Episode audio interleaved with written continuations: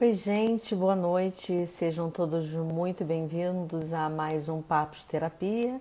E essa é a semana, uma semana especial em comemoração ao Dia do Psicólogo. Hoje teremos a presença ilustre do nosso psiquiatra, psicanalista, ele que já foi consultor do BBB, e é o Luiz Alberto Pi.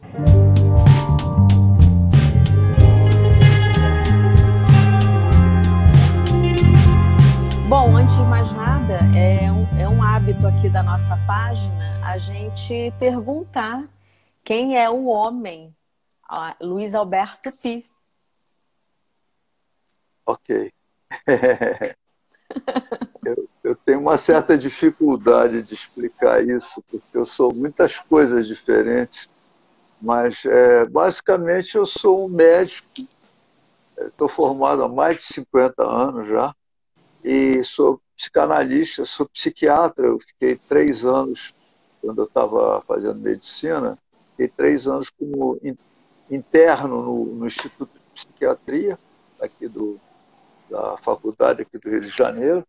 Depois eu fui para São Paulo, fiz formação psicanalística lá, fiquei quatro anos lá em formação. Depois, quando terminei a formação, voltei para o Rio. Fui para São Paulo porque achava que a formação lá era de melhor qualidade que aqui. Então, eu fiz esse sacrifício, que era sair do Rio e morar em São Paulo, é, longe da família, longe de tudo, recriar a minha vida lá para estudar, para aprender lá. Aí voltei para cá e fiquei trabalhando esse tempo todo, com altos e baixos, fiz muitas coisas diferentes, algumas algumas poucas deram certo, muitas outras deram errado, várias experiências fracassadas, por assim dizer, mas a gente aprende muito com o fracasso, quer dizer, fracasso é parte integrante, eu acho, da trajetória de vida da gente. É, outro dia eu estava me lembrando de quanta coisa eu procurei fazer, tentei fazer, não deu certo, mas aprendi e continuei caminhando de um jeito ou do outro e, e, e a minha vida tem sido isso. Eu sou casado atualmente, tenho pela terceira vez, tenho cinco filhos, tenho onze netos. E estou aqui vivendo a vida, meio que trancado em casa por causa da, da pandemia, mas dá para dá a gente continuar vivendo, é importante. Com certeza. E eu, eu entrei no seu podcast essa semana. E quem não teve a oportunidade ainda, entrem, porque existem questionamentos ali bastante instigantes, difíceis de serem respondidas, como essa pergunta capciosa que eu sempre faço aos meus convidados: quem é você? Né? Isso é muito é. difícil de responder, professor. Mas é, vamos aproveitar, já que a temática é fracasso, é, antes de eu iniciar, queria lhe perguntar: quando você foi para São Paulo, quantos anos você tinha? É, 26. 26. 25, 26. Eu tinha me formado, me formei com 23. E okay. aí eu trabalhei dois anos, é, 26 anos eu estava indo para São Paulo, exatamente isso. Por que, que eu estou perguntando isso, professor? Porque quando a gente vê é, toda a sua construção, a sua trajetória é, profissional, onde é, 50 anos depois você tem nove livros, correto? É, nove livros. É, é, eu não sei direito essa conta, mas no mínimo nove. Eu acho que tem mais, mas eu perdi a conta. Ok, então eu vou, eu vou seguir aqui o, toda a minha pesquisa é. que eu fiz a, a respeito é. do, do senhor. Nove livros, já foi consultor do Big Brother Brasil, é, é, é médico, psiquiatra, psicanalista, e sabe exatamente. E aí eu fiquei muito fascinada. Eu gosto muito dos seus livros, eu sou uma fã né? E esse livro do fracasso, que você, você brincou, inclusive, Fracasso e Acaso, uma reflexão sobre erros, acertos e reticências. É, primeiro eu queria lhe perguntar, o que, que de verdade é fracasso? Pois é, fracasso é um nome que a gente dá é, em alguma empreitada, algum empreendimento que não dá certo. A gente chama de fracasso. É, eu sempre me lembro do, da história do Honda, Soichiro Honda, que criou essa, essa multinacional imensa que é a Honda, depois de ter criado e falido quatro vezes com quatro empresas diferentes. Por razões várias. O Japão entrou em guerra, o Japão perdeu a guerra, e por aí ele foi indo e fracassando, quer dizer, nesse sentido de que as coisas não davam certo, mas tinha uma trajetória, ele tinha um rumo. Eu, eu falo rumo, eu acho muito importante usar essa palavra, porque a gente, a gente fala às vezes em objetivo ou meta. Uhum. Objetivo e meta, eu acho que é uma coisa meio congelada. A minha meta é tal. Aí você atinge a meta. E aí? Né? O que, que você vai fazer? Rumo é uma coisa que você vai seguindo. E eu, até no primeiro livro que eu escrevi sozinho, que chama Olhar Acima do Horizonte, eu começava o livro dizendo isso. Os navegadores antigamente se orientavam pelas estrelas, mas eles não pretendiam ir às estrelas, as estrelas eram só um rumo, apontavam um rumo. Né? Então é mais ou menos isso. Qual é o rumo? Meu rumo é esse. Na época eu nem sabia direito. Hoje eu estava conversando com um rapaz e tava, ele estava me falando das dificuldades que ele estava tendo e foi curioso. Eu revi a minha trajetória. Eu falei, olha, quando eu cheguei ao quarto ano de medicina, são seis anos, né? Uhum. É, eu não sabia se eu queria ser médico. Eu estava, quer dizer, estava muito em dúvida quanto a essa escolha da faculdade que eu tinha feito, o que é uma é um absurdo. Você pegar um garoto de 17 anos e agora você vai escolher qual vai ser a sua profissão, é uma idiotice, é absurdo. Sim, né? sim. É uma Mas violência, a gente entrava né? nisso, né? Uhum. É, é, uma violência. E eu, já naquela época, com 17 anos, eu não sabia o que fazer. Eu procurei uma, uma ajuda no, no, no Instituto ISOP, que era uma de orientação profissional. E aí eu fiz dois, duas semanas de baterias de teste em cima de teste para eles, no fim, me dizerem que eu era pluriapto, que eu podia escolher várias coisas. Ou seja, não serviu para nada. Né? E aí eu fui fazer medicina, porque eu não sabia direito o que, eu ia fazer. Eu, eu tinha facilidade para a parte de matemática, física, química, essas coisas. Ah, eu vou fazer medicina e, e meio perdido. Né? Quando chegou no quarto ano, eu não sabia se eu queria ser médico, mas na minha frente não havia alternativa válida ainda. Então eu disse, bom, então o que eu vou fazer é terminar esse curso, porque os três primeiros anos eram difíceis, tinha muita matéria que reprovava, do quarto ano em diante era só ir às aulas, frequentar as aulas, fazer as provas e você estava formado. Era uma questão só de tempo. Eu digo, eu vou fazer medicina, vou terminar. Quarto ano eu me dediquei à cardiologia. No quinto ano eu fui para psiquiatria, porque a psiquiatria oferecia residência. E eu estava achando muito interessante morar fora de casa. Então eu fui para a residência da psiquiatria. Fiquei três anos lá como interno residente. E, e aí acabei virando psiquiatra, aí fui fazer psicanálise, aí a coisa rolou nessa direção. Mas nessa época, quando eu não sabia o que fazer, eu disse: oh, eu vou continuar isso aqui a falta de coisa melhor. Eu não tinha escolhido uma alternativa. E as coisas foram acontecendo, foram se desenrolando. E eu, eu me lembro que em, nesse ano eu estava com 26 anos morando lá em São Paulo, muito precariamente, trabalhando no hospital, acordava às 5 e meia da manhã para ir para o trabalho pegava três ônibus para chegar Nossa. no trabalho. Dez horas da noite eu me lembro de estar voltando para casa de uma aula e vindo a pé, porque eu não tinha dinheiro para pagar uma condução, e, vi, e pensando, eu sou muito feliz, eu estou fazendo o que eu quero numa direção que é a direção que eu estou indo.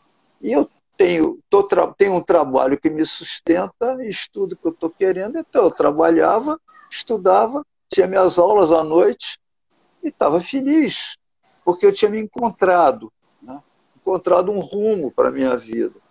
E eu estava conversando com esse rapaz disse, olha, enquanto você não encontra um rumo, vai fazendo o que você está fazendo e olhando quais são as alternativas. Então, isso é mais ou menos o que a gente tem que fazer, eu acho, todos nós na vida, entender que a vida é uma trajetória. Uma trajetória. Vai e tem erros e acertos, é, é, solavancos, é, desastres às vezes, né? e a gente vai tocando e um dia a gente chega e olha para trás e, pô, eu fiz uma trajetória, um pouco melhor, um pouco pior, mas sempre é o melhor que dá para fazer. Eu, às vezes, olho para trás, mas eu podia ter feito isso. Eu não. Um cara melhor que eu, que pensasse diferente, podia ter feito isso. Eu não, eu fiz o que eu pude. Eu fiz as escolhas que deu para fazer. E escolha, eu, uma outra coisa que eu aprendi na vida, uma escolha, quando a gente tem um, uma, uma, uma bifurcação, né, e pode escolher um caminho ou outro, sempre vai haver um momento, depois da gente ter escolhido o caminho, que a gente vai se arrepender. Que a gente vai encontrar um obstáculo e dizer, poxa, o outro caminho era capaz de ser melhor que esse. Qualquer que seja o caminho que a gente chega, na hora do obstáculo você diz, pô, acho que eu peguei o caminho errado. Então, quando uma pessoa está para escolher um caminho, eu, eu digo para a pessoa o seguinte: não tem importância escolhe o teu caminho e lá adiante você vai se arrepender. Mas tudo bem, depois passa, porque você vai entender que o arrependimento é uma coisa precária, porque não tem como. Arrepender não serve para nada, as coisas estão feitas. Não dá para voltar atrás e consertar.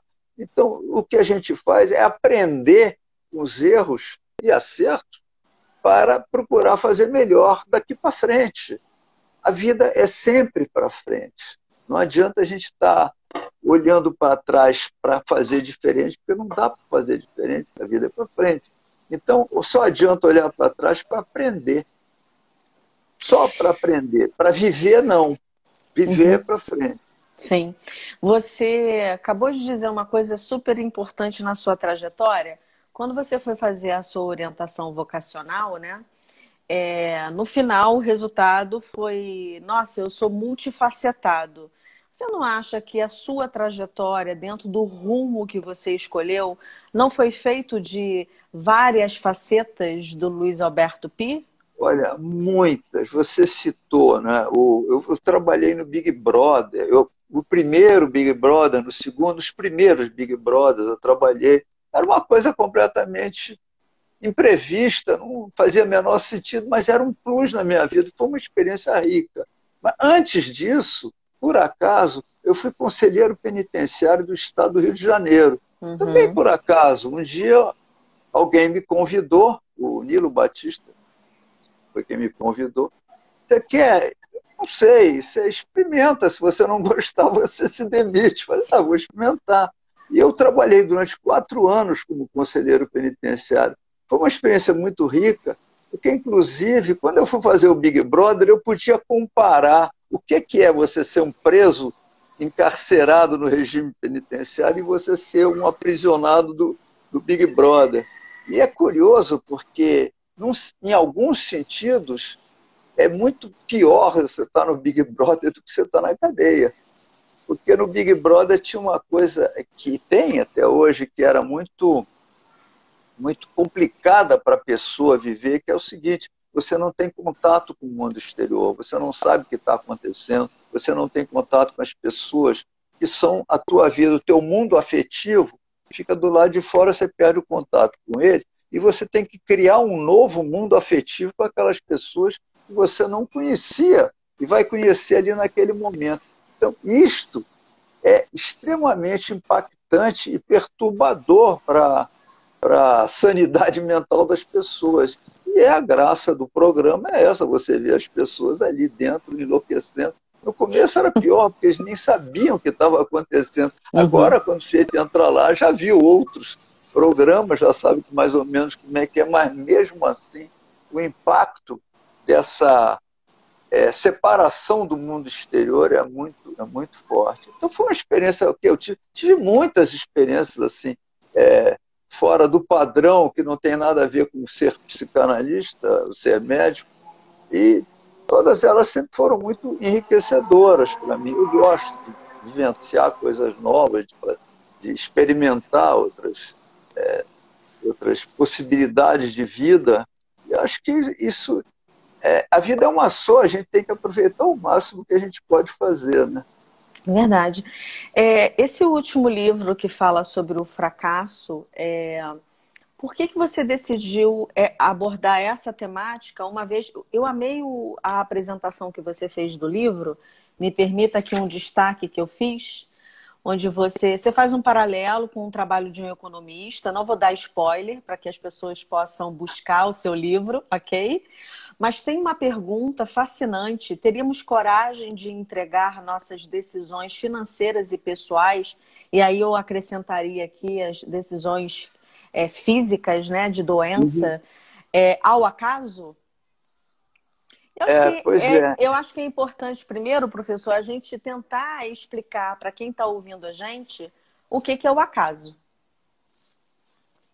É, olha, é, o livro chama-se Fracasso e Acaso, né? A, a ideia do livro é, é, é, muito em função da.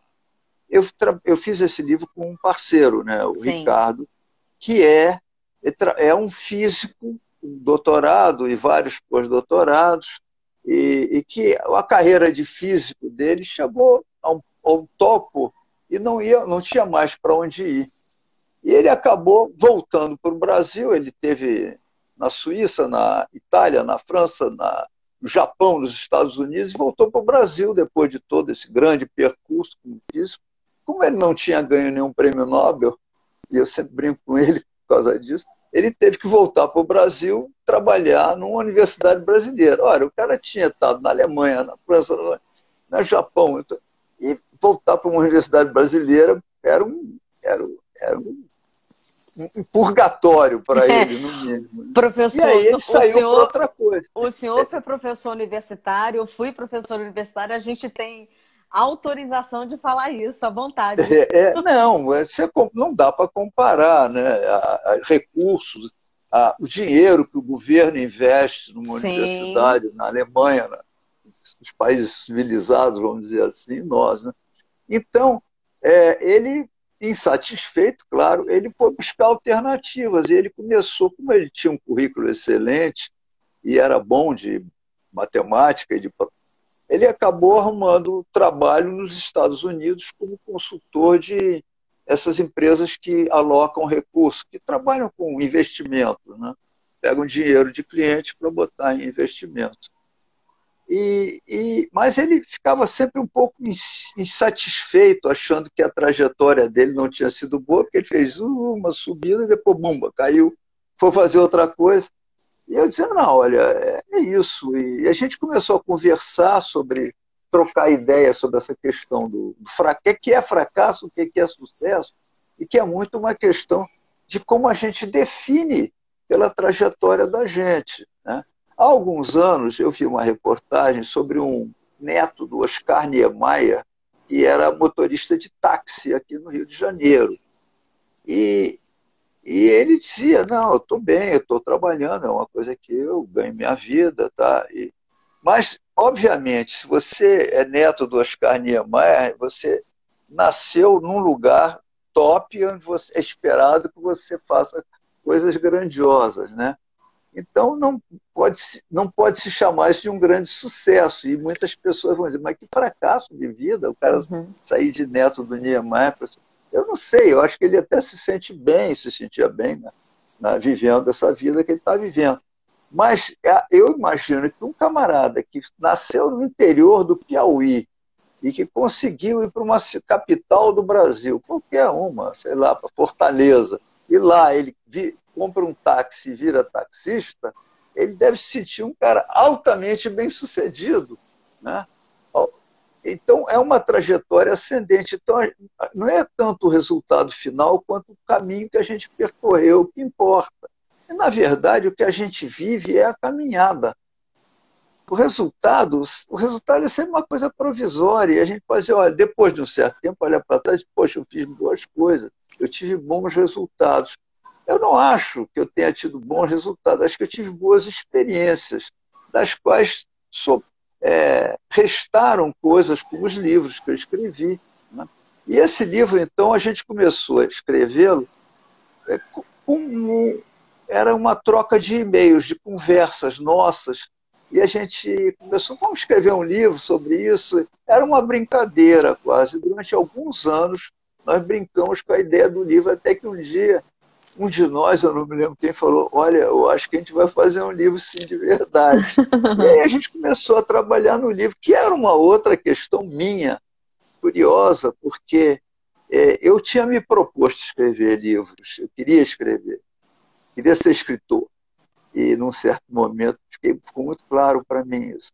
E eu fiz um livro que deu muito certo, fez muito sucesso, que é esse Olhar Acima do Horizonte, que foi para a lista de best-seller, vendeu muito bem.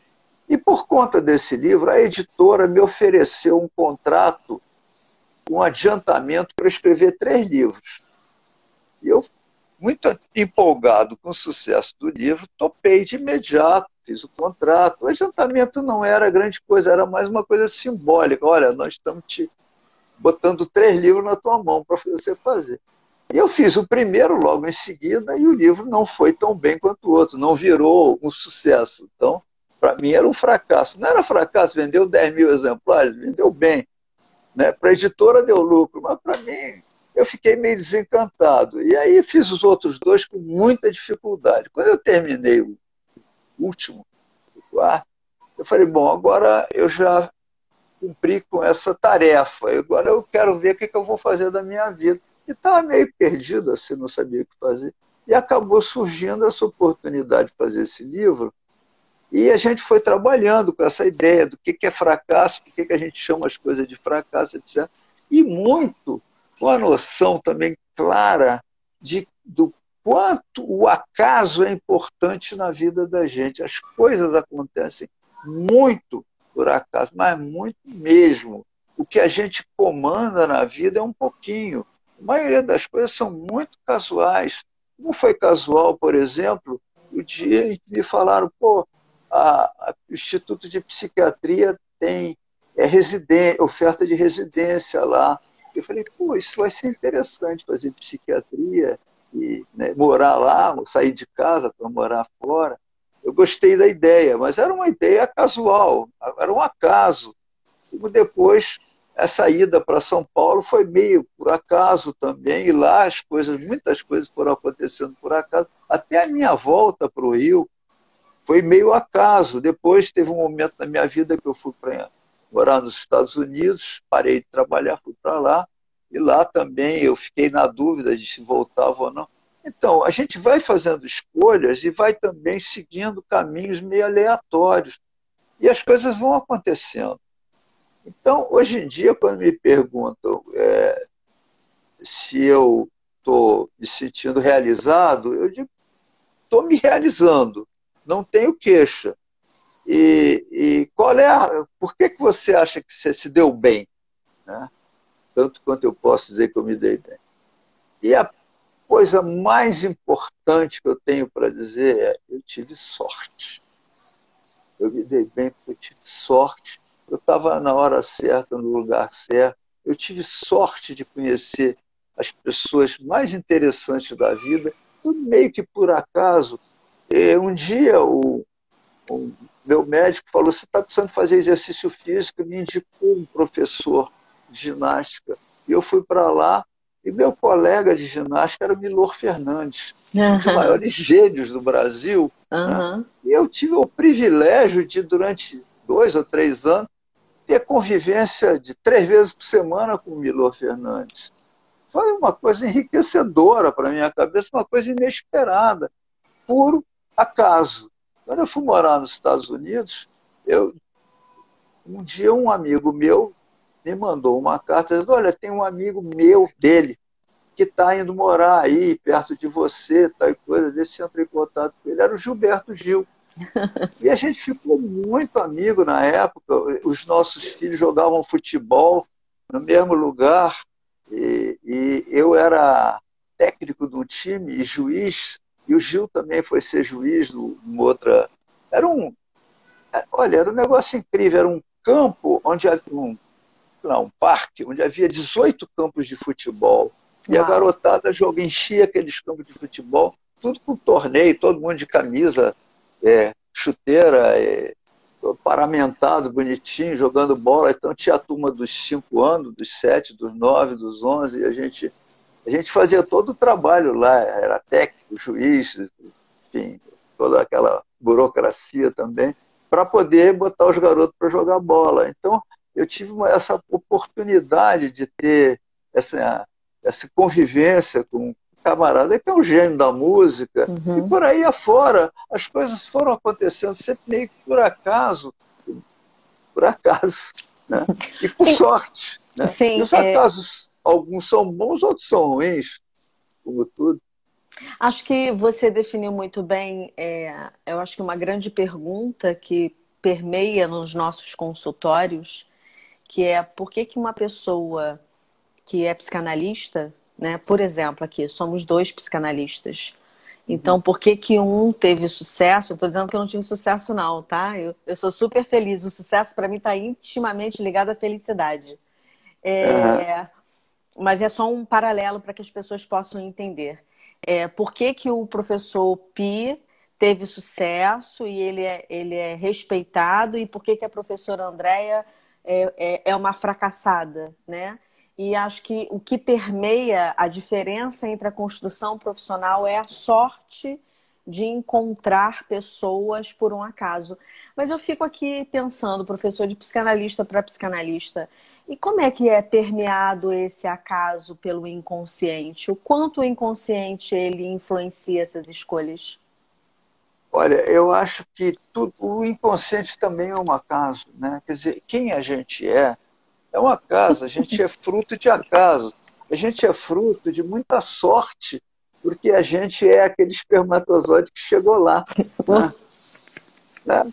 Ganhamos, nós todos somos vitoriosos. E a gente teve a vitória de, de nascer com saúde, de crescer é, com oportunidades de aprendizado e, e de ter um certo grau de capacidade intelectual que também tudo isso é fruto do acaso. Eu me lembro de uma ocasião, eu tinha um cliente que, de repente, fez um sucesso profissional estrondoso. Ele vinha trabalhando durante muito tempo e, e era bem, bem conceituado, mas, de repente, ele brilhou, explodiu com um sucesso incrível e ele estava muito desconfortável com aquilo. É, porque ele achava que talvez não fosse merecedor, ou enfim, é, e era uma coisa que ele não, não sabia como administrar direito. E, ao mesmo tempo, ele ficava envaidecido e ele achava que aquela vaidade era, era descabida, ele se conhecia muito bem, né? É, eu sempre digo isso, ninguém conhece melhor os meus defeitos do que eu mesmo, né? E ele, no caso, era, vivia isso também. E um dia eu disse para ele, olha aqui, é, pensa só o seguinte, uma, uma mangueira, né? ela dá frutos, belas mangas. Tem uma mangueira ao lado que bate uma sombra nela, ela não pode crescer tanto, a água desceu, não desceu, e ela não dá frutos tão bons. Então você tem que aplaudir, dizer que aquela mangueira é melhor do que a outra, porque ela dá mangas melhores. Quer dizer, tudo isso é fruto de tantas coisas aleatórias, né? tantos fracassos e tantos sucessos ocasionais, né? e que a gente tem que entender que quem manda mesmo é o acaso, é a sorte, é a oportunidade que a gente tem, é você não ter morrido naquela gripe que você teve, que uma outra pessoa morreu. Enfim, tudo isso é o que conta. Então é tão. É, é, é ridículo. E é, esse meu cliente entendeu bem. É ridículo você se achar ao máximo só porque as coisas deram certo para você e você teve a inteligência, que também você nasceu com ela e teve a oportunidade de desenvolvê-la, né? a gente não pode é, se achar, a gente não, não, se, não se fez, quer dizer, não é bem isso, a gente não, a gente não, não se escolheu. Sim. Né? A gente uhum. não escolheu ser brasileiro, ser branco, preto, homem, mulher, a gente não escolheu nada disso, essas coisas aconteceram com a gente. A gente, um belo dia, a gente descobre que a gente tem um nome, tem uma família, tem uma nacionalidade, tem um sexo, etc., ou um gênero. E o que, a gente vai fazer com isso é que é o problema da gente. E é o problema de todos nós. Agora, ficar envaidecido porque eu sou isso ou aquilo, bonito, inteligente, sei lá o quê, não faz muito sentido. Aproveita, isso é bom. Então, não adianta, não tem sentido nem ficar envaidecido, porque é muito bom, nem acabrunhado, porque não deu certo. Não dá certo, é parte da vida da gente. E qualquer um de nós já passou pela experiência de dar certo e de dar errado aqui e ali. Né? É, é, empreendimentos que não deram certo, outros que deram, enfim. A vida é, um, é, um, é uma trajetória turbulenta. Né? Como se você uhum. estivesse descendo um rio num, num, numa uma canoa que você não consegue controlar muito bem, nem a velocidade, nem o rumo direito, mas você faz o que pode, você busca o teu caminho. Você, eu acho que o que a gente tem que se guiar muito mesmo é pelo, pelo que a gente gosta, pelo que a gente quer, pelo prazer, pelo que a gente ama, pelo que é bom. É, o que eu reparo é, nos atendimentos, principalmente dos jovens adultos, né, de 20, 21 anos de idade, essa dificuldade ainda de compreender que existe um rumo, que a trajetória é complicada. E acho, professor, que é, isso tudo começa exatamente por aquilo que a gente citou, a, a violência das escolhas. É, nós, nós somos obrigados a escolher coisas muito sofisticadas sem termos a maturidade emocional necessária, como a profissão, por exemplo, né? E à medida que a gente vai é, guiando a nossa trajetória, a gente ainda não tem muita noção dessa parafernália que é a, a vida, né? o quanto ela nos atropela, o quanto ela nos, nos faz nos sentirmos incapazes de alguma coisa. E aí isso vai sendo é, é, é, trazendo angústia para o jovem que ainda não tem essa visão. É, eu, eu, vou lhe fazer uma pergunta muito curiosa, porque eu também tive muita dificuldade em entender a minha trajetória. Aliás, eu acho que eu ainda estou tentando entender minha trajetória, e, mas eu estou seguindo o meu rumo. E eu só consegui, na verdade, quase que apalpar a minha vida. É, eu não tenho pretensão disso, porque a gente acabou de dizer aqui que a gente não tem controle sobre absolutamente quase nada, é, por volta dos meus 38, 39 anos. É, o senhor também percebe isso, a dificuldade do jovem em compreender em função da violência das escolhas e a falta dessa maturidade? E a pergunta é, é... você percebeu isso? Você tinha mais ou menos quantos anos? Olha, a primeira percepção que eu tive foi quando eu tive que escolher a minha faculdade, né? É, eu fui seguindo Naquela época, a gente já fazia uma escolha, que era, quando terminava a, o quarto ginasial, que hoje em dia é a oitava série, a gente tinha que escolher se ia para o clássico ou para o científico. Isso, eu também, eu, eu também era, vi isso. Eu, é, como eu era bom aluno de matemática e não gostava de latim, eu fui científico. Né? E eu, é, foi a minha escolha. Né? E, Lá no científico, no meu colégio, no terceiro científico, a gente escolhia medicina ou engenharia. Ah, eu achava que engenharia era muito árido. Naquela época eu tinha preocupações, é, vamos dizer assim, mais românticas e queria, pensava em ser escritor. Né? Tem uma época eu estava pensando nisso, escrever. Até porque, como eu gostava muito de ler, os meus heróis eram os escritores que liam os livros que eu gostava, que escreviam os livros que eu gostava de ler, né?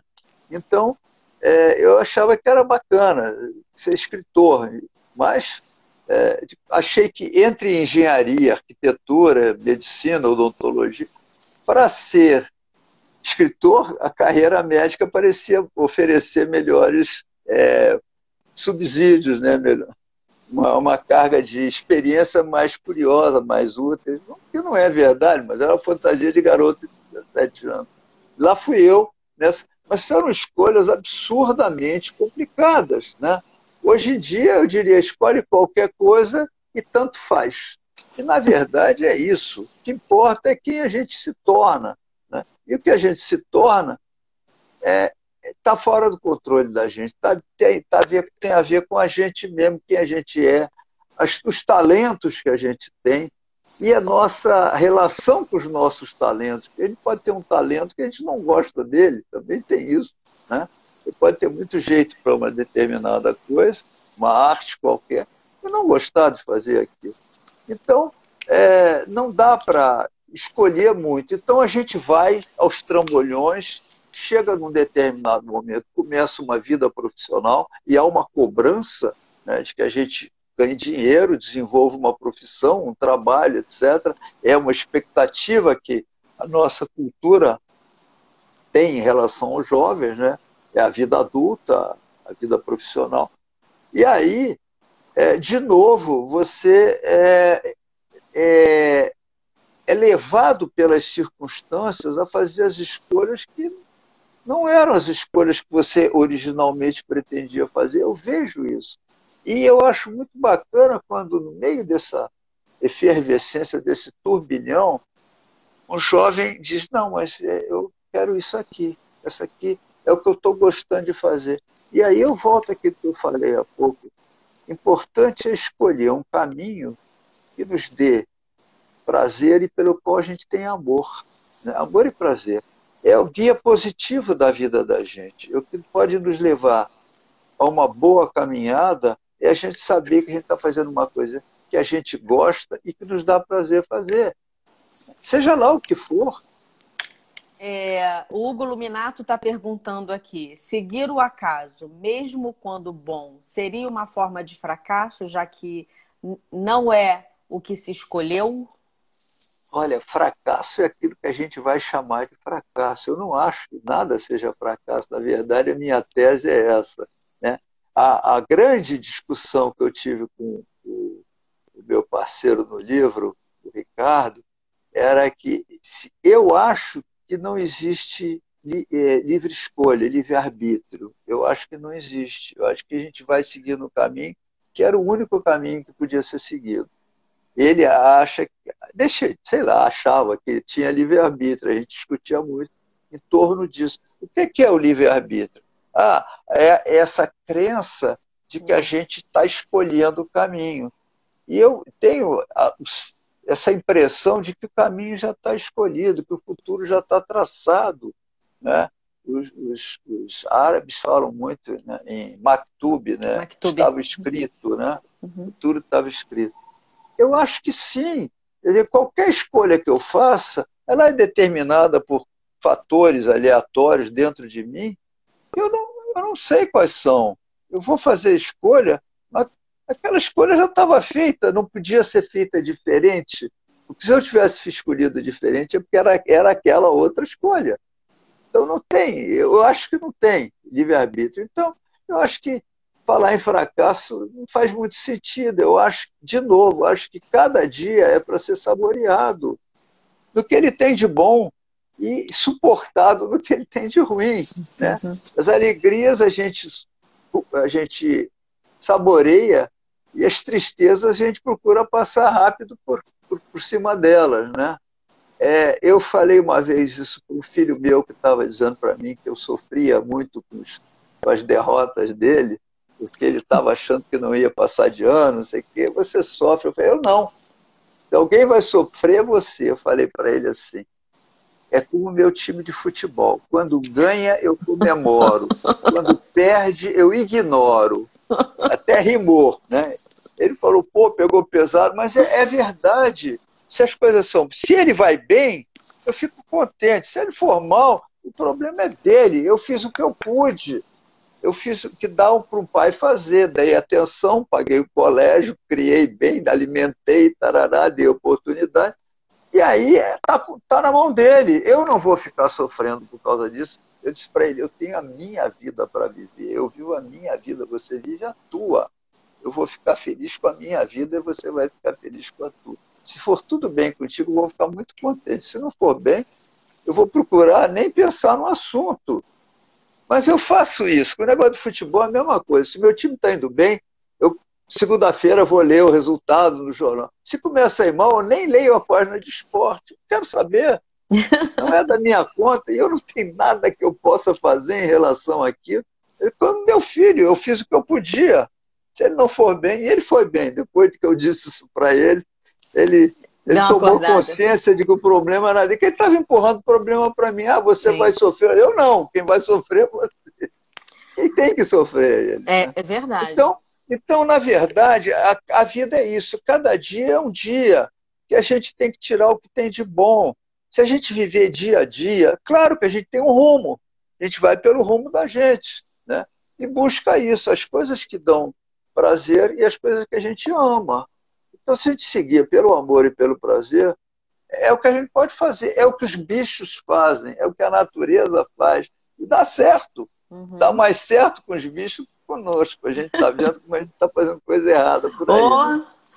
Tem uma outra pergunta aqui, da Laure. Nosso inconsciente pode nos fazer tomar atitudes que nos levam ao fracasso? O inconsciente é quase tudo que a gente faz é inconsciente. A parte consciente da vida da gente é muito pequenininha. A gente, a gente nem tem essa, essa consciência toda, mas só para dar um exemplo. A, a, digestão é um processo inconsciente. No momento que você mastigou e engoliu, você não, não toma mais consciência do que está acontecendo. Né? A vida vai para o estômago, lá no estômago o estômago secreta suco gástrico, tal coisa, ela vai para o intestino, aí entra suco pancreático, blá, blá, blá. É, todo esse processo é inconsciente. A gente não precisa ter consciência de nada disso, a não ser na hora de expelir o que sobrou. Então, é, isso é, é, é para lembrar que o coração bate, a gente também, a gente pode até sentir que ele está batendo, mas a gente, em princípio, não comanda isso.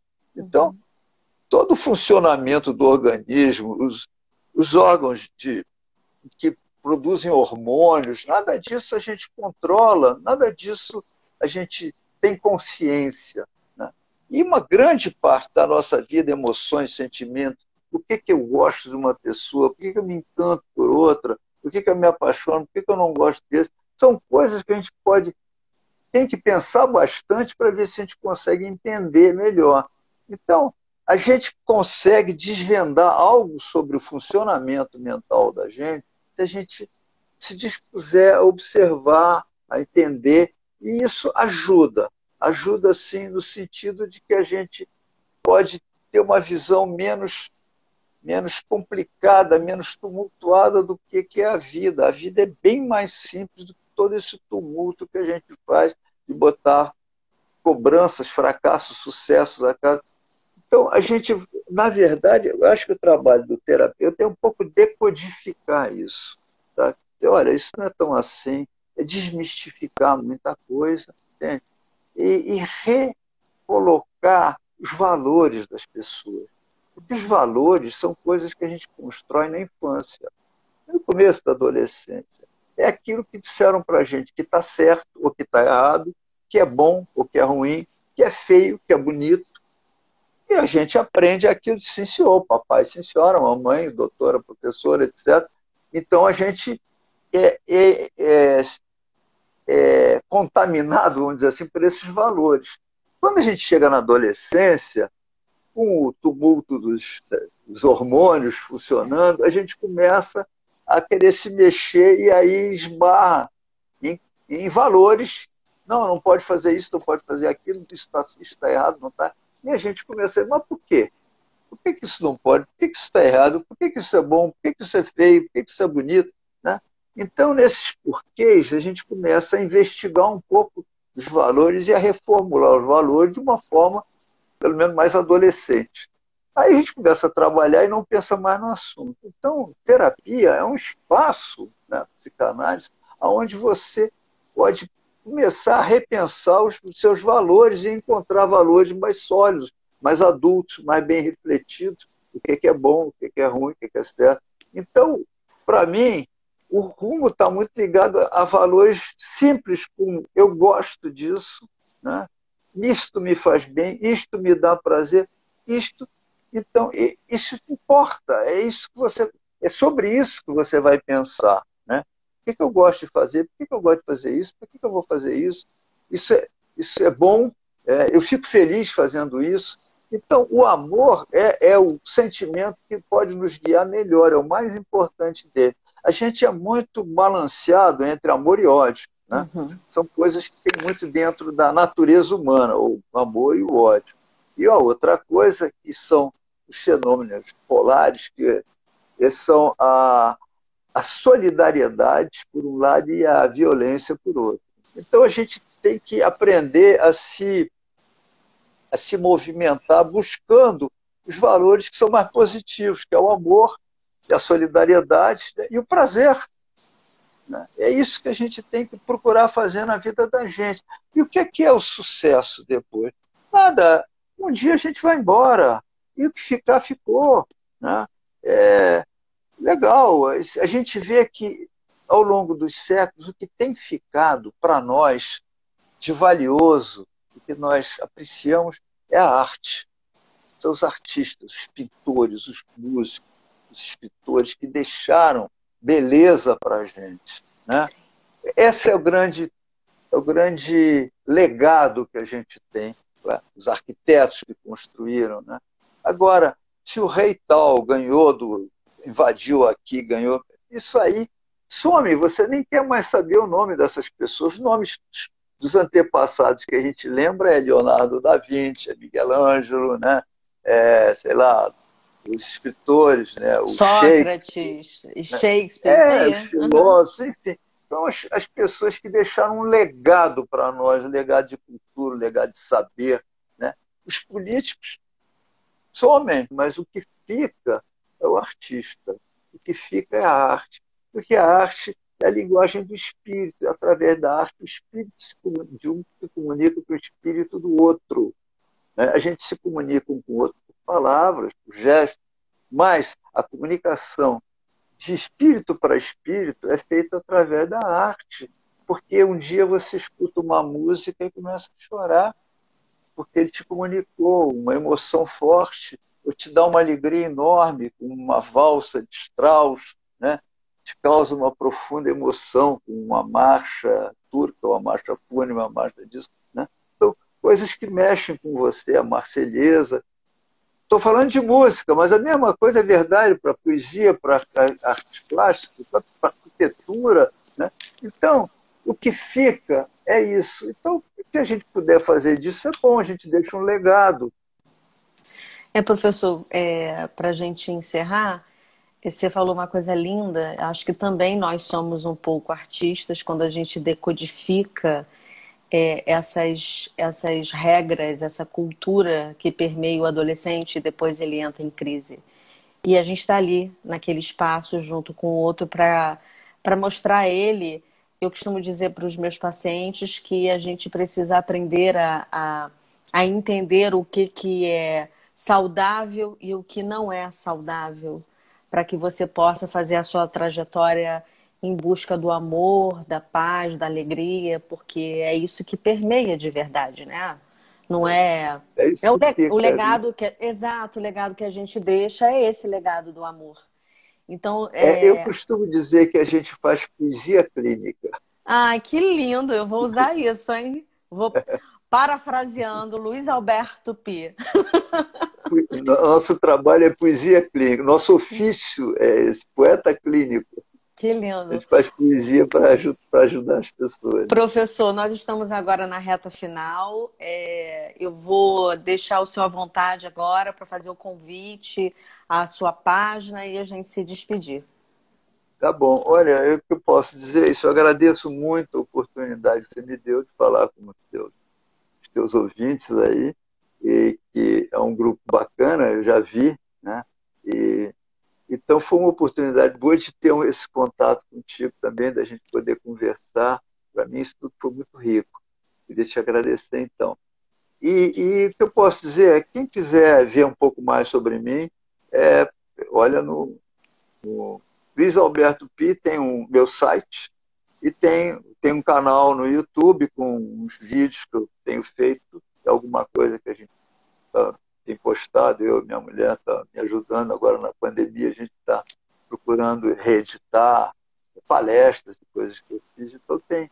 E o, o, o site eu estou procurando reativar, vou fazer um, estou pensando em fazer, começar agora um, um diário, né?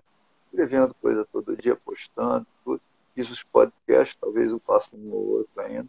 Enfim, quem se interessou pelo que eu falei, quiser ver mais, é Luiz Alberto Pi, bate no Google, entra no meu site, vai para o meu canal, tem muita coisa para ver, muita coisa escrita, muita entrevista. Eu espero botar essa nossa lá também hoje, para não ser leitores lá, meus ouvintes. Com certeza, professor. Então é Muitíssimo e agradeço obrigada. a atenção de todo mundo que está aí até agora ouvindo a gente, né, tendo paciência para nos escutar. Espero que tenham aproveitado e gostado. Professor, é, é um prazer estar aqui, porque sou uma leitora da sua escrita, sou uma apaixonada pelo seu trabalho. Acho que você é um psicanalista é, desconstruído, que entende a leveza do nosso trabalho e é isso que eu acredito, né? É a crença pelo amor e não pela dor. A dor ela é consequência dessa trajetória difícil da vida. Então deixo é. aqui a minha gratidão por você ter aceitado o meu convite e espero que a gente possa se encontrar em outros em outros momentos, espero. porque eu achei adorável a nossa conversa. E uh, até breve. E esse até. é o legado que o Luiz Alberto Pi deixa pra gente. Todos os livros e a sua trajetória de felicidade. Tchau, professor. Obrigada, viu? Tchau, tchau para todos. Muito obrigado pela oportunidade. Obrigada. É, até a próxima. Até a próxima.